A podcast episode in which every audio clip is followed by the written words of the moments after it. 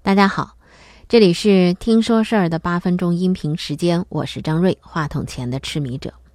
我们今天来说一位绝色美人，先不说她的姓名，简称为她，女字旁的她。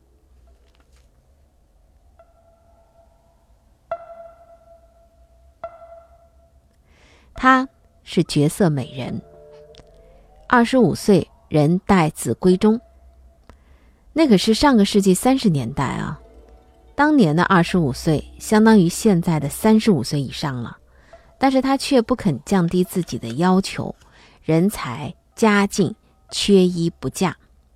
有人提亲了，他说庙会上相见。你瞧他多新潮。庙会上，男人是绫罗长衫瓜皮帽，风度翩翩。这女子呢是。软缎小袄绣花鞋，娇羞迷人，双方都满意的不得了。男人五十岁，大他一倍，但他不在意，当了他的五姨太。这男人特别喜欢五姨太啊，为丈人家修建了一座公馆，奉送了七十多亩的田地，丈人家一下子就成了乡里首富。男人出入总是带着她，重病的时候。也是她陪在男人的身边，可惜的是什么呢？她没有生育。男人曾经富甲一方，住公馆、修公路、办学堂、盖戏楼。临死之前，指定给了五姨太很多的财产，包括城里的大独院儿和乡间的小独院儿，加起来大概有五十多间的房子，还有足够的金钱粮油。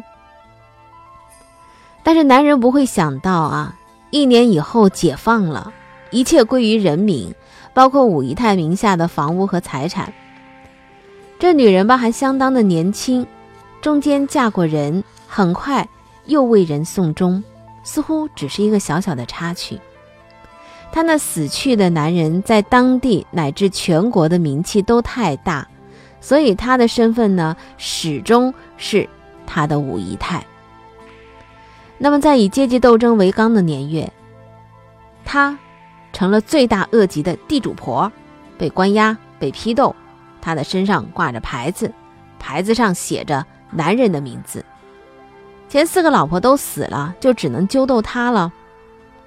时事变化，历史还原，经常有人来让她回忆，连外国记者也来采访她，一遍遍的叙述当中。他似乎好像又回到了遥远记忆当中的那个穿金戴银的五姨太了。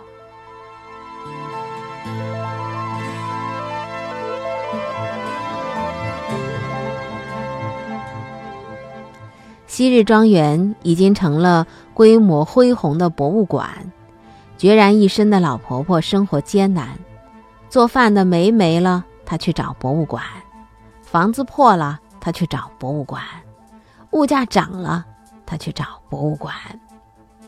博物馆凭什么一次次去帮他呀？就凭他是那个男人的五姨太。那男人是谁呀？那男人叫刘文彩，这个女人的名字叫王玉清。